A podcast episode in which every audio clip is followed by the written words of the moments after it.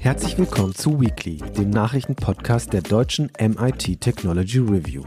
Darin wollen wir jede Woche Nachrichten aus Technik und Wissenschaft einordnen, um einfach besser zu verstehen, was hinter der Nachricht steckt. Und jetzt geht es los mit Weekly.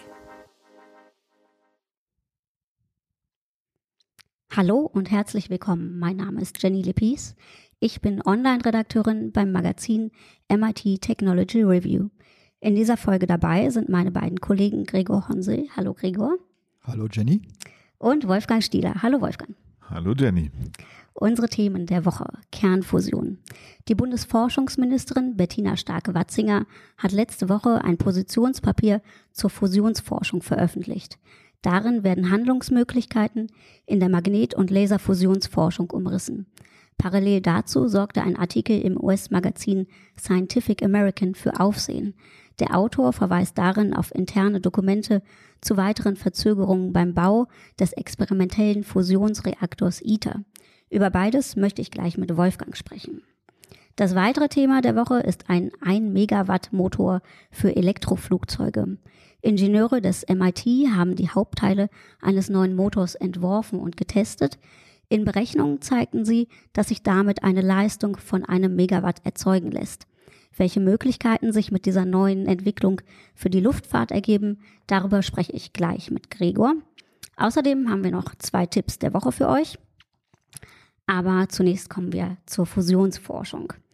Die deutsche Bundesregierung setzt offenbar große Hoffnungen in diese Form der Energieversorgung und will die Weichen für weitere Forschung stellen. Die Bundesforschungsministerin Bettina Stark-Watzinger sieht speziell Deutschland in einer, Zitat, Pole Position, die ambitioniert, ideologiefrei und technologieoffen, Zitat Ende, genutzt werden sollte. Zusätzliche Gelder und ein neuer regulatorischer Rahmen sollen hier den Weg ebnen. Im Mai dieses Jahres hatte eine internationale Gruppe aus Fusionsexperten im Auftrag der Ministerin eingeschätzt, dass ein betriebsfähiges Kernfusionskraftwerk bis 2045 machbar sei. Wolfgang, 2045 ein betriebsfähiges Kernfusionskraftwerk, ähm, das ist ja meine Ansage. Was meinst du denn dazu? Wie ist da deine Einschätzung? Also zunächst mal ähm, kriege ich ja immer so ein bisschen Pickel, wenn ich diese ganzen Buzzwords höre, ideologiefrei, ähm, technologieoffen etc. In dem Fall sehe ich mich aber in der schwierigen Position, ein bisschen, ein, zumindest ein kleines bisschen ähm, der Bundesforschungsministerin zustimmen zu müssen. Es geht um Laserfusion und äh, der Aufhänger dieser ganzen Geschichte ist halt, ähm, oder es ist stark befeuert worden durch ein technischen Erfolg ähm, in einer US-Großforschungseinrichtung. Die haben halt bei der National Ignition Facility erstmals bei einer Fusion mit Lasern äh, mehr Energie rausgeholt, als sie da reingesteckt haben. Allerdings äh, muss man sagen, okay, ähm, mehr Energie als in Form von Laserstrahlung da reingesteckt worden ist. Mhm. Wenn man sich anguckt, wie viel Strom notwendig ist, um diesen Laser zu betreiben, dann war der Erfolgsfaktor nicht ganz so groß. Aber gut, mhm. anyway. Mhm. Also die haben gezeigt, dass es im Prinzip funktioniert. Und nun ist es so, dass diese National Ignition Facility ziemlich lange erfolglos an dem Problem äh, gearbeitet hat und aber auch mit einem enormen Aufwand. Also da ist der stärkste Laser der Welt ist da. Also 192 hm. Teilstrahlen. Okay. Wir reden über gigantische Leistungen, die ballern da wirklich mit allem drauf, was sie haben. Ähm, und das hat ganz lange nicht funktioniert und jetzt haben sie halt ein wesentliches Problem gelöst. Ähm, das war jetzt Ende Frage, letzten Jahres eine dann, große Meldung, ne? Das genau, wurde als ja, großer ja, Durchbruch genau. gefeiert. Und dann ist halt die Frage, wieso glauben andere Leute, zum Beispiel auch Startups, es gibt zwei Startups in Deutschland, äh, dass sie das schneller und besser können. Äh, und die Antwort darauf ist, ich habe vor, oh, wie lange ist das jetzt her? Ein paar Jahren, ähm, schon einen Artikel mal über eins dieser Unternehmen, nämlich Marvel Fusion, äh, geschrieben, mit denen gesprochen. Und die wollen das halt ein bisschen anders machen mhm. als äh, die Leute in den USA wollen ein anderes Prinzip verwenden, die wollen andere Targets, also das sind diese kleinen mhm. Kügelchen, wo der, wo der äh, Brennstoff, der dann fusionieren soll, ähm, äh, benutzen und die haben sehr viele Erfahrungen mit Hochleistungslasern, die ähm, enorm äh, schnell, steil ansteigende Laserpulse erzeugen. Da ist Europa tatsächlich relativ weit vorne. Es gibt auch Großforschungseinrichtungen, in denen solche Laser stehen, beziehungsweise die noch weiterentwickelt werden. Äh, und alles zusammen hat dann dazu geführt, dass sie gesagt haben, also zumindest in, in der Simulation können wir zeigen, dass das funktioniert. Und es ist tatsächlich in diversen Experimenten rund um die Welt auch im Prinzip schon gezeigt worden, dass das geht. Also jetzt nicht nur an der National Ignition Facility, sondern auch äh, an anderen Forschungseinrichtungen.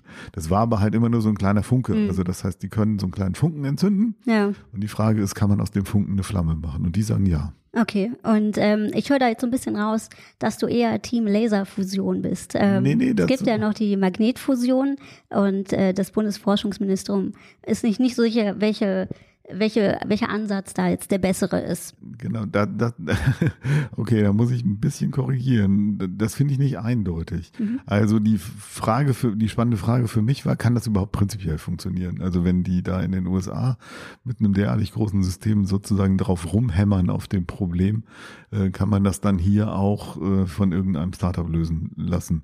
Und äh, die bisherigen wissenschaftlichen Ergebnisse äh, zeigen meiner Meinung nach, dass es im Prinzip funktioniert. Was jetzt der bessere Weg ist äh, und wie man den noch extrem langen Weg zu einem Fusionskraftwerk äh, hin, hinkriegen kann, ist eine andere Frage. Auf der politischen Ebene war es aber damals so, als ich mich mit denen unterhalten habe, dass sie gesagt haben, das ganze Geld für die Fusionsforschung geht halt nach wie vor eben in so magnetische Fusion, also diese unter anderem eben Großforschungseinrichtungen wie ITER. Äh, und äh, da kommt dann jetzt das Stichwort Technologie offen rein. Ne? Genau. Wir sollten doch aber auch andere Möglichkeiten äh, nutzen, wenn es die gibt, nicht nur auf ein Pferd setzen, sondern unsere Wetten so ein bisschen diversifizieren. Das wäre doch nur fair und nur gut und nur richtig. Und haben damals schon dafür argumentiert und offensichtlich gibt's aber halt in der Forschungsszene ähm, eine ganze Menge Expertinnen und Experten, die dieser Meinung sind, äh, die dann halt äh, das Bundesforschungsministerium so ein bisschen massiert haben. Und ja, jetzt ist der Plan tatsächlich ein Teil des Geldes, ein kleinen Teil des Geldes, relativ, aber doch äh, signifikant. Also für die Firmen, dann macht das einen großen Unterschied. Ähm, ich glaube, es sind in, 90 Millionen. Ja, genau. So, in, ja. Auch in Laserfusion zu stecken, da eine, eine Forschungs- ein Forschungsökosystem mhm. aufzubauen, mhm. weil damit sind halt auch Sachen verbunden, die nicht direkt ähm, mit der Laserfusion zusammenhängen, aber wichtige äh, technische Bestandteile davon bilden. Insofern ist es gar nicht so schlecht, würde ich mal sagen. Mhm. Du hast es eben schon angesprochen, der ITER, der ist äh, dazu da, um Magnetfusion zu erforschen. Und es gibt äh, diesen Artikel aus dem US-Magazin Scientific American, der jetzt äh, die Runde gemacht hat oder für so ein bisschen Aufsehen gesorgt hat. Darin gibt es, ähm, ja, darin werden interne Dokumente zitiert, dass sich dieser Betriebsstart, der ursprünglich für 2025, also schon sehr zeitnah äh, gesetzt wurde, aber jetzt schon wieder irgendwie verstrichen ist, ähm, dass sich der weiter verzögert und höhere Ausgaben verschlingt. Und das Magazin oder der Autor nennt ITER, an dem ja 35 Länder beteiligt sind, a record-setting disaster und the most delayed and most cost-inflated science project in history. Das ist ja schon ähm, ja starker Tobak. Möchtest du da was zur Ehrverteidigung sagen? also ich musste ein kleines bisschen tatsächlich für, äh, für ITER in die Bresche springen. Aus mehreren Gründen. Ähm, einer der Gründe ist, ich habe mich ein bisschen über den Artikel geärgert, weil er mhm. ähm, einfach so ein bisschen äh, na, investigativ journalistisch aufmacht nach dem Motto, hey, wir haben da jetzt vertrauliche Dokumente und die haben wir äh, über einen Prozess, über eine Klage haben wir die erhalten und da steht jetzt drin, dass die schon lange gewusst haben, also der ITA-Verwaltungsrat, dass das noch teurer wird und äh, noch länger dauert und so. Ähm, ja, aber konkrete Zahlen stehen da jetzt auch nicht drin. Also diese Dokumente sind dann immer noch teilweise geschwärzt. Äh, und ähm, die technischen Probleme, die in dem Artikel angesprochen werden, auf die komme ich gleich nochmal, mhm. ähm, sind halt auch nicht exklusiv bisher geheim gehalten worden. Okay. Die sind bekannt. Hm. So und Dann wird äh, ein bisschen äh, aufgebauscht das Ganze. Ja, ich hm. hatte so ein bisschen das Gefühl, dass es ein bisschen aufgebauscht wird. Und es geht halt immer in die Richtung, ha, das ist halt so ein Großforschungs-, internationales Großforschungsprojekt. Und das ist halt irgendwie so, so ein Riesenkathedralenbau, viel zu umständlich, viel zu bürokratisch und das wäre der Grund, warum das nicht funktioniert. Mhm. An der Kritik ist natürlich was dran. Äh, die äh, Struktur von dem ganzen Projekt ist schon so äh, aufgesetzt, dass wie bei vielen anderen internationalen Großforschungsprojekten auch, dass es nicht nur um Forschung und Technologieentwicklung geht, sondern auch um Industrieförderung. Das heißt, die Aufträge werden halt in einzelnen Ländern vergeben, je nachdem, wie viel Geld die Länder da reingetan haben. Da kommt nicht unbedingt immer der beste Hersteller dabei raus, sondern derjenige, von dem die jeweilige Regierung äh, der Meinung ist, den müsse man jetzt fördern. Ähm, das ist ein bekanntes Problem. Das war halt so eine politische Grundsatzentscheidung, die irgendwann mal vor sehr, sehr ferner Zeit getroffen worden mhm. ist. Gut. Ähm, das zweite ist, ähm, das schwingt auch immer so ein bisschen mit, das ist halt so ein Riesenprojekt und da sind irgendwelche Bürokraten, die auch irgendwie nicht planen können und so weiter. Äh, dazu muss man sagen, die bauen das nicht aus Jux und Dollerei so groß.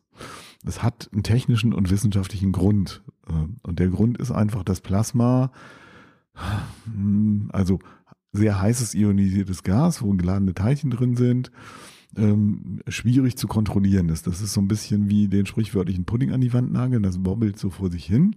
Und sogar das ist noch viel schlimmer, weil du versuchst es mit Magnetfeldern einzusperren, so dass es nicht gleich wieder auseinanderfliegt.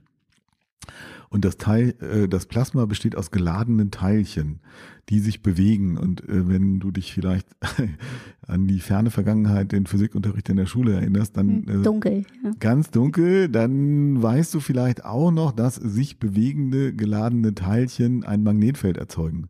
So, das heißt, die wobbeln da vor sich hin und äh, fliegen durcheinander mit verschiedenen Geschwindigkeiten auch noch.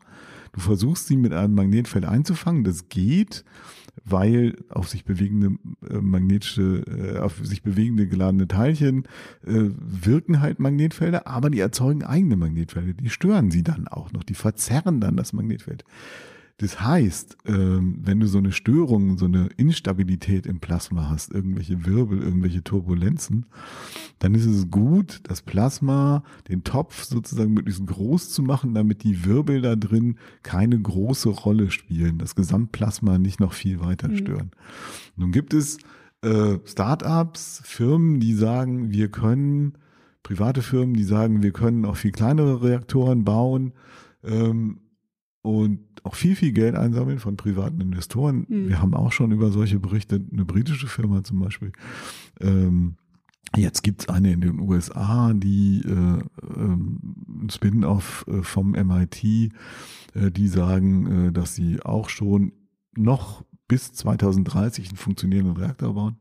Ähm, und das ist aber nur möglich, weil es eben mittlerweile ähm, ja, neue Erkenntnisse über das Verhalten von Plasmen gibt, unter anderem aus diesen Groß Großforschungseinrichtungen, ganz viele Daten, die da ausgewertet worden sind, und halt neue, bessere supraleitende Magnete. Die gab es halt einfach vor 10, 15 Jahren, als man das äh, das große Ding konzipiert hat, noch nicht. Mhm. Und das ist der dritte Punkt. Das ist ganz oft so, wenn du, wenn du dann halt so ein Riesenprojekt planst, dann ist das natürlich in der Planung relativ groß und träge, aber du musst eben auch immer mit großen Unsicherheiten rechnen. Das heißt, was die machen, ist ganz oft, ähm, zu sagen, wir brauchen Teil XY, das muss dieses und jenes können mhm. und wissen zu dem Zeitpunkt, wo sie den Plan gemacht haben, noch gar nicht, wie man das baut.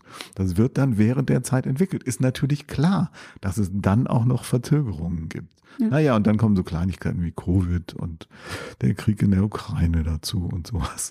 Die Russen sind übrigens immer noch beteiligt an dem, an dem Projekt. Okay. Ne? okay. naja, ich denke, was äh, Großprojekte in Deutschland angeht, da haben wir auch eigene Erfahrungen wie es lange dauern kann. Kannst du noch mal ganz kurz was zu den ähm, Schäden oder die, den Verzögerungen sagen, warum es jetzt bei ITER doch wieder länger dauert? Ja, also es gab äh, konkret zwei, ich sag mal Hardware-Probleme, die sind ja dabei, ähm, so ein riesen so ein riesen Vakuumgefäß äh, zu bauen, wo dann das Plasma äh, fusionieren soll. Äh, und ähm, das kriegen sie halt in Einzelteilen geliefert, weil das so groß und schwer ist, das kannst du nicht auf einmal bauen und auch nicht auf einmal transportieren. Und es wird dann da zusammengeschweißt. Und äh, da haben sie jetzt halt zwei Teile, äh, wo eigentlich die Spezifikation gesagt hat, die maximale Abweichung äh, der Maße darf zwei Zentimeter betragen, die betrug jetzt drei Zentimeter. Sprich, die passen nicht. Hm. So blöd. Äh, und was sie jetzt tatsächlich machen müssen, ist einen Schweißroboter zu bauen, zu konstruieren, der das sozusagen flicken kann in dem Fundament drin. Ne? Also du kannst nicht einfach sagen, schick nochmal neue. Ja. Äh, also kannst du schon, aber das würde noch viel länger dauern. Und das zweite war waren äh, Korrosionsspuren äh, äh, bei der Ummantelung, wo man äh, befürchtet, dass da möglicherweise Helium, das für die Kühlung verwendet wird, austritt. Ähm, da weiß ich im Moment noch nicht, wie sie das fixen wollen. Ähm, aber generell ist es so, dass zumindest der Verwaltungsrat sagt, wir arbeiten sozusagen an einer, einer parallelen Problemlösung unterschiedlicher, unterschiedlicher technischer Probleme, so dass wir ähm, die Anlage, im Moment ist der offizielle Plan 2024 in Betrieb nehmen und dann Teile, die noch nicht, also die, die nicht für den unmittelbaren Start notwendig sind, äh, später montieren. Und das wird jetzt eher so ein bisschen so gleitend, so unscharf. Also der Plan ist halt erstmal sowieso mit Wasserstoffplasma anzufangen ähm, und das dann erstmal eben heißes Wasserstoffplasma zu erzeugen, dann Messungen zu machen daran und ähm, Fusion, also Deuterium, Tritium, äh, äh, schweren Wasserstoff da rein zu tun, war eh erst ungefähr zehn Jahre nach der Inbetriebnahme geplant. Mhm. Insofern würde ich sagen, ja, pff, ist blöd, dass das alles so lange dauert. Ich kann es aber gut verstehen. Und für mich bedeutet das nicht, dass das Projekt grundsätzlich gescheitert ist und man auch solche mhm. großen Sachen überhaupt nicht mehr machen darf. Gregor, wolltest du noch was einwerfen? Kleiner Fun-Fact am Rande. Hm. Äh, ich habe ja hier schon mal vor drei, vier Wochen als Tipp der Woche Michio Kakus Zukunftsvisionen vorgestellt von 1997. Da steht der ITER schon drin und zwar mit Zieldatum 2010 in Betrieb. Ja, das war tatsächlich auch damals die Planung. Die ursprüngliche Planung war, glaube ich, sogar 2006 und dann mussten sie es nochmal korrigieren. Ja. Also wir geben die Hoffnung nicht auf und es geht weiter. Danke, Wolfgang, für deine Einschätzung erstmal. Kommen wir jetzt zum nächsten Thema Elektroflugzeuge. Startups und Wissenschaftlerinnen und Wissenschaftler weltweit arbeiten an der Elektrifizierung der Luftfahrt. Wie auch bei den Elektroautos auf der Straße ist vor allem die Batterie und damit die Reichweite eine große Hürde. Bislang sind nur kleine vollelektrische Maschinen auf den Weg gebracht worden, nun will ein Team vom MIT einen Elektromotor für größere Flugzeuge entwickelt haben. Er soll einen Megawatt an Leistung liefern. Gregor, du recherchierst dazu.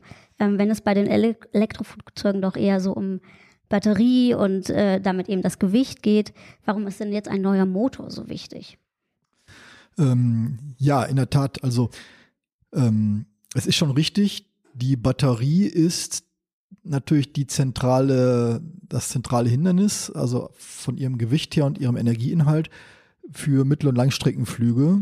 Und daran ändert auch der Motor nichts. Aber trotzdem, wenn du eine gute Batterie hast, brauchst irgendwann brauchst du auch einen guten Motor dazu. Also der Motor ist natürlich auch ein weiteres Mosaikstück, der passen muss. Also der halt bei wenig Gewicht viel Leistung abgeben soll, also eine hohe Leistungsdichte haben soll. Hm, also die Energie gut umsetzt. Ja. Genau, ja. das ist der eine Grund. Zweitens gibt es ja noch andere elektrische Antriebe außer der batterieelektrischen. Also man denke an Wasserstoff-Brennstoffzellen, an Ammoniak-Brennstoffzellen oder an Hybridsysteme, wo eine Gasturbine einen, so als Range Extender, einen Generator antreibt. In allen Fällen musst du halt Strom in hm. Geschwindigkeit umsetzen. Mhm. Und von daher ist auch die Entwicklung von neuen Motoren äh, schon ein wichtiger Bestandteil auf dem Weg zum elektrischen Fliegen. Aber du siehst jetzt nicht, dass das jetzt dadurch, weil es diesen Motor eben gibt, jetzt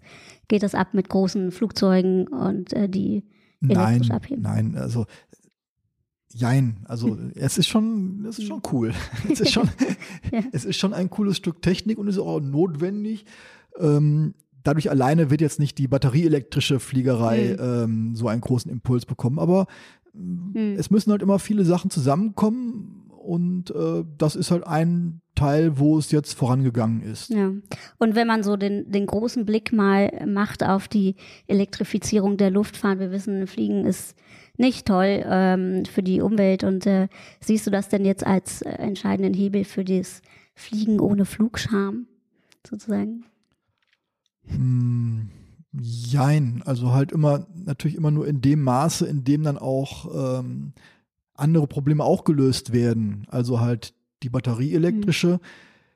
Das wird ja immer gesagt, taugt nicht für Lang- und Mittelstreckenflüge. Das ist auch richtig, aber es taugt halt für Zubringerflüge. Dafür gibt es schon, äh, da geht das schon mit, ähm, so was weiß ich, Reichweite kann ich jetzt nicht sagen, vielleicht 1000 Kilometer mhm. oder so. Also solche Sachen wie typischerweise diese Turboprop-Zubringerflugzeuge. Äh, äh, da geht schon, das ist ja schon mal nicht wenig. Und ähm, natürlich ist auch die Wasserstoff-Brennstoffzelle ist noch eine Baustelle. Man mhm. weiß zum Beispiel nicht, wie man den Wasserstoff überhaupt speichern soll an Bord, ob flüssig oder ob unter hohem Druck. Beides ist schwierig. Das ist alles noch, ähm, noch eine große Baustelle und da gibt es auch nicht so schnell weiter. Aber ähm, ja, wie gesagt, das entwertet ja nicht den Fortschritt, den es jetzt in einem speziellen Segment gibt, der natürlich mhm. auch dazu wichtig ist. Ganz genau, ja. Und ähm, ja, wie hältst du es denn selbst mit dem Fliegen? Unternimmst du äh, deine Urlaube mit äh, Flügen oder Flugzeugen? Äh, nicht mehr, nein. Nicht mehr. Das ist ganz äh, eingestellt. Ich habe 2019 mir vorgenommen, bis aufs weiteres erstmal nicht zu fliegen. Äh, das war 2000, sagen natürlich alle, ja super, dann kam Corona. Äh, war super, einfach umzusetzen. Ja, das, super, das war ähm, einfach durchzuhalten, aber mhm. ich hätte es auch so ja. gemacht, okay. behaupte ich mal. Also Wolfgang, wie sieht es bei dir aus? Fliegst du noch? ich habe mich noch nicht endgültig entschieden. Also es gibt natürlich dann in dem Zusammenhang auch wieder die Diskussion darum, wie viel an der Gesamtemission die Flugemissionen überhaupt ausmachen. Hm. Ähm, was ich nach wie vor falsch finde, ist halt was ich früher durchaus auch mal gemacht habe. Natürlich muss ich sagen, auch äh, unter dem zeitlichen Druck von redaktioneller Arbeit, solche Sachen wie äh, Termin in München, ne? Und dann fliegst du halt morgens hin und abends zurück. Also das finde ich mittlerweile einfach nur noch Blödsinn. Und da wäre, das wäre tatsächlich auch so ein Fall, wo man ja. sagen könnte, ähm, elektrische Flieger könnten was verändern. In Urlaub, ja, also es hat sich jetzt nicht ergeben äh, zu fliegen aber du würdest es nicht äh, ich strikt jetzt ausschließen. Nicht generell ausschließen, wenn ich jetzt wirklich noch mal wohin will, also weit, weit weg, mhm. zum Beispiel noch mal nach Japan oder ja. sowas, äh, dann würde die Schiffsreise, glaube ich, unverhältnismäßig lange dauern. Richtig, genau. Ja. Es gibt ganz viele äh, Sachen, die man machen kann in Verbindung mit Nachtzügen. Richtig, genau also das. Äh, gibt es genug Ideen, habe ich noch für Europa genug Ideen, bis ich die mal abgearbeitet habe. Ja, ja, Nachtzug ist auch eine schöne Idee, finde ich auch. Ja, erstmal vielen Dank für den Einblick äh, in die neuen Entwicklungen und eure Ansichten dazu. Ähm, ich würde sagen, wir kommen jetzt einfach zu den Tipps der Woche. Ähm, mein erster Tipp wäre, äh, jetzt auch kein super Geheimtipp, ähm, die neue Staffel von Black Mirror, die auf Netflix läuft. Die sechste Staffel ist jetzt gerade gestartet. Und ich habe, ähm, ja, sagen wir so, anderthalb Folgen bisher gesehen. Ähm, und ich muss dazu sagen, dass ich immer auch ein bisschen Angst habe vor den Black Mirror Folgen, weil sie mich auch immer tagelang noch beschäftigen und immer irgendwie in meinem Hirn rumspuken. Ähm, dagegen bin ich jetzt mit der ersten Folge von der sechsten Staffel ganz gut zurechtgekommen. Die fand ich leichter verdaulich.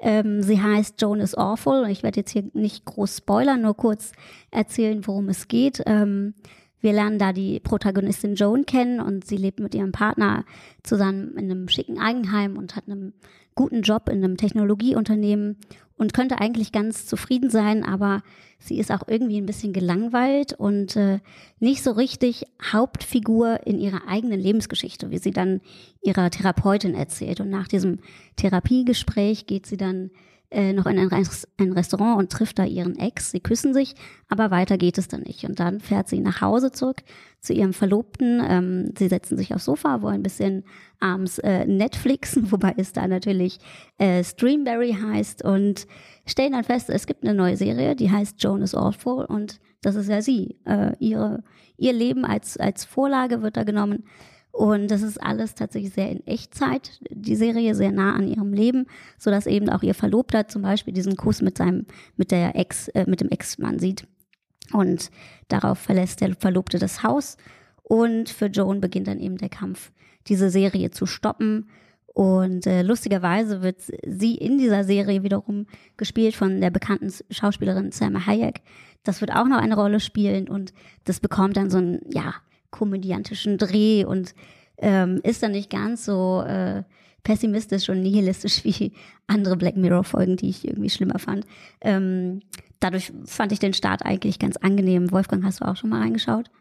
In Black Mirror ja. Ähm, jetzt in die neue Staffel? Die neue nicht. Staffel noch nicht. Also es ging mir so ein bisschen so ähnlich wie dir. Also das ist schon insofern sehr gut gemacht, als dass es eben äh, ja aktuelle Tendenzen aufgreift und äh, sie weiterspinnt auf eine Art und Weise, die manchmal wirklich ganz schön spooky Super ist. unangenehm. Äh, wirst du weitergucken jetzt? ja, doch, im Moment bin ich optimistisch, dass ich das durchhalte, ja. Genau. Von daher schauen wir mal, wie es so weitergeht. Hey, viel Spaß. Ähm, gut, unser zweiter Tipp äh, wäre dann ein Buch oder ist ein Buch und es ist eher zeitlos. Es heißt Öl und ist von Upton Sinclair aus dem Jahr 1926. Ähm, es geht um die Anfänge der amerikanischen Ölindustrie.